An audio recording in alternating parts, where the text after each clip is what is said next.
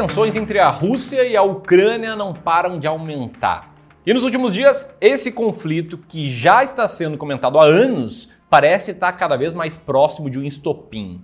Mas agora, como é que está acontecendo tudo isso? O que, que isso pode ter de impacto com seus investimentos? E mais importante, quais são os cinco passos que você precisa seguir para tomar as melhores decisões de investimentos possíveis? Seja para você evitar perder dinheiro, seja para você aproveitar eventuais oportunidades que possam aparecer. É isso que eu vou falar nesse vídeo, mas antes eu peço para que você deixe seu comentário. O que, que você está achando disso tudo, né? Vai ter guerra, não vai ter? O que, que você acha que vai acontecer? Deixe seu comentário aqui para a gente ter uma boa troca também entre os clubistas. Tamo junto?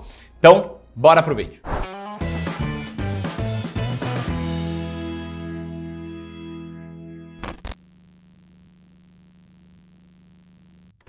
Se você está de olho nos jornais ou pelo menos na internet, sabe que as tensões estão bem altas lá na Ucrânia.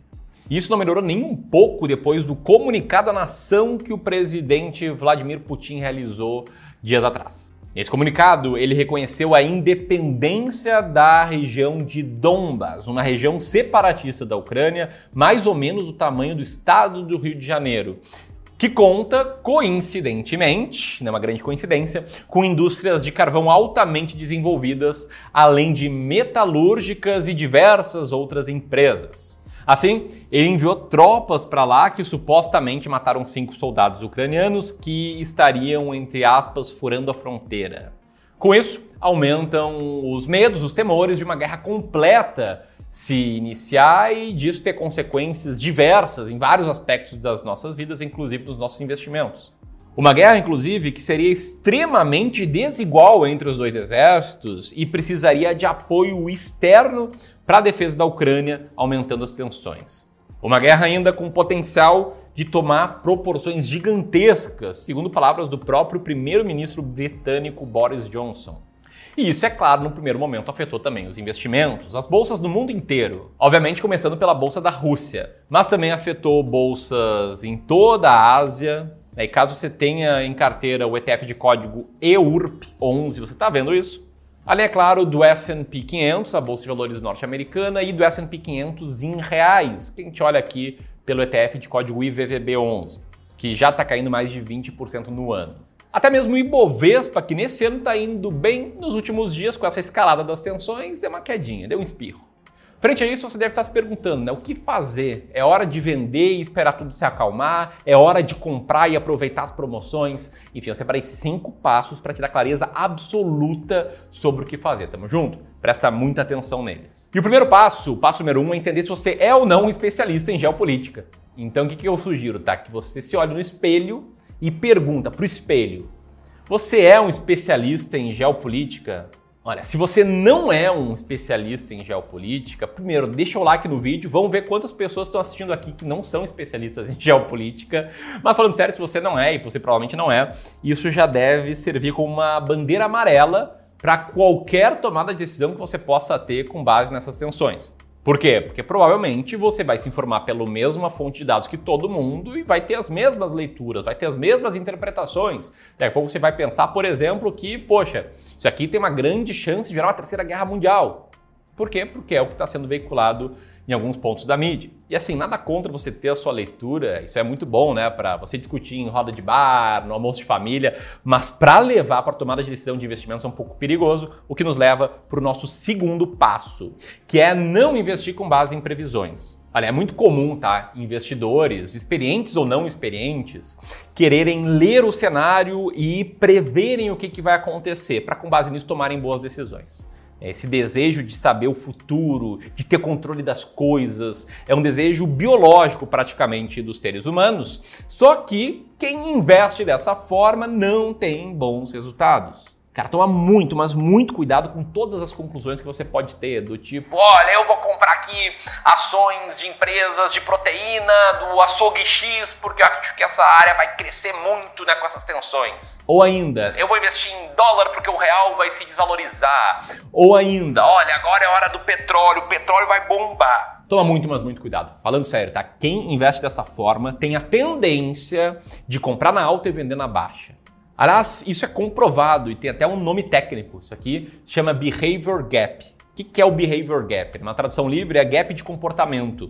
E esse é o nome dado para a diferença entre o retorno de investimentos, de ativos do mercado financeiro, para o retorno de investidores. Como assim, Ramiro? Te liga nessa imagem aqui, tá? Essa imagem mostra o seguinte: mostra um estudo feito pela Dauber nos Estados Unidos, que olhou 20 anos entre 1996 e 2015 e comparou o retorno médio ao ano do mercado de ações norte-americano, que quase se multiplicou por 5, né? A bolsa rendeu 483% no período ou 8% ao ano, e comparou com o retorno do investidor médio, que foi muito menor. O investidor médio teve um retorno de 250% nesses 20 anos, que é uma média de 4,7% ao ano. Essa diferença, esse gap, é o behavior gap. E por que, que ele existe? Porque os investidores fazem previsões, essas previsões elas são muito otimistas quando as notícias são boas, então eles compram quando as previsões são boas, e aí, quando vem a tensão, quando vem a crise, quando vem o problema, eles fazem suas previsões de novo, suas previsões são ruins e eles vendem. Então, o que, que eles fazem? Eles compram na alta e vendem na baixa. Então, se você não quer fazer isso, não quer perder dinheiro, não siga previsões. O que nos leva ao passo 3, que é entender se você tem uma leitura diferente ou não do mercado. É, se você consegue ver algo que está nas entrelinhas, que poucas pessoas ou quase ninguém está vendo.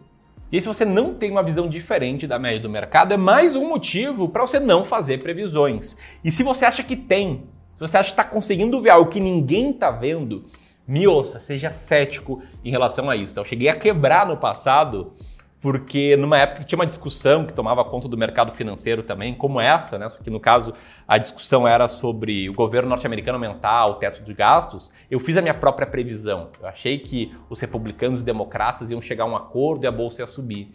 E peguei 13 mil reais e comprei em opções de Petrobras essas opções passaram a valer nada. Eu perdi todo o meu dinheiro achando que eu tinha uma leitura diferente do mercado e também fazendo previsões, ou seja, descumprindo os passos 3 e 2 que eu estou te entregando aqui.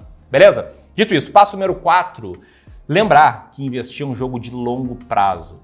Se você me acompanha aqui, você sabe que investimento em ações, renda variável, é algo para o longo prazo, é algo para sua aposentadoria, liberdade financeira. Se você não me acompanha, seja bem-vindo. Meu nome é Ramiro Gomes Ferreira, sou gestor profissional de investimentos e cofundador do Clube do Valor e acredito que investimentos são para o longo prazo. E é muito importante você entender isso, tá? E seguir seu plano de longo prazo. Por quê? Porque toda hora vai ter uma discussão tipo essa. Hora vai ser, olha, a Rússia e a Ucrânia, vem guerra ou não? Outra hora vai ser, olha, pesquisa eleitoral, tal candidato está na frente, isso é bom ou não? E outra hora vai ser, olha, os caminhoneiros estão aqui falando vão fazer greve, isso é bom ou não? Enfim, sempre vai ter uma narrativa de curto prazo que vai fazer os preços oscilarem. Só que se você entende que investir é para o longo prazo, você tem que analisar seus investimentos em prazos longos. Te liga só nesse gráfico, tá? Ele mostra o desempenho do Ibovespa com dados mensais ou seja com fechamento mês a mês. Pode ver que hora sobe, hora desce, hora cai, hora fica de lado, beleza. Agora te liga nesse outro gráfico. São os mesmos dados, rigorosamente os mesmos dados, só que olhando apenas o Ibovespa em fechamentos de 6 em 6 anos. Os dados são os mesmos, o que muda é a forma com que eles estão dispostos. Então, antes de ir para o passo 5, que é o mais importante de todos, se você se identificou com o que eu te mostrei agora nesse passo 4, se você é um investidor de longo prazo, eu quero te convidar para apertar nesse link aqui e conhecer o novo treinamento do Clube do Valor, que é um treinamento para te dar muita clareza na hora de tomar suas decisões de investimentos em ação. Beleza? Aperta aqui, já abre uma nova aba, enquanto eu sigo aqui com o passo número 5, que como eu falei é muito importante. Isso nos leva para o quinto passo, que é o mais importante para que você consiga aproveitar eventuais oportunidades que possam surgir, que é, no curto prazo, seguir a sua estratégia de investimentos. A partir que eu te falo para focar no longo prazo, você pode entender que ah, o ideal é não fazer nada. Isso pode deixar nervoso, pensar que, poxa, estou sendo apático aqui frente a essa crise, eu não estou me mexendo. Mas na verdade tem uma coisinha que você pode fazer que é seguir com fidelidade a sua estratégia de investimentos. Como assim, Ramiro? Te liga nesse gráfico, tá? Digamos que você entendeu que a sua carteira ideal de longo prazo de ações é metade ações brasileiras e metade norte-americanas. Então a sua carteira ideal de ações é essa. Beleza? Você foi lá no dia 1 de janeiro, ou no primeiro dia útil do ano, montou essa carteira. O que aconteceu de lá para cá? Ações norte-americanas caíram 20% em reais. Você viu esse dado, te mostrei mais cedo, está na tela agora, tá? E, ao mesmo tempo, nesse ano, ações brasileiras cresceram 7,5% mais ou menos. Então, se você tivesse seguido essa estratégia, sua carteira ia ficar assim. E aí, o que, que significa quando eu te falo para seguir a sua estratégia de investimentos no curto prazo?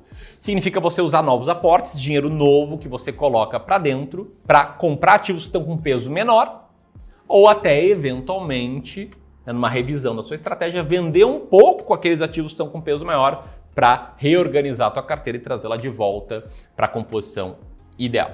Beleza? Então, se você gostou desse vídeo, compartilha com as pessoas, se inscreve aqui no canal, clica no sininho e aperta aqui para conhecer o novo curso do Clube do Valor. Tamo junto?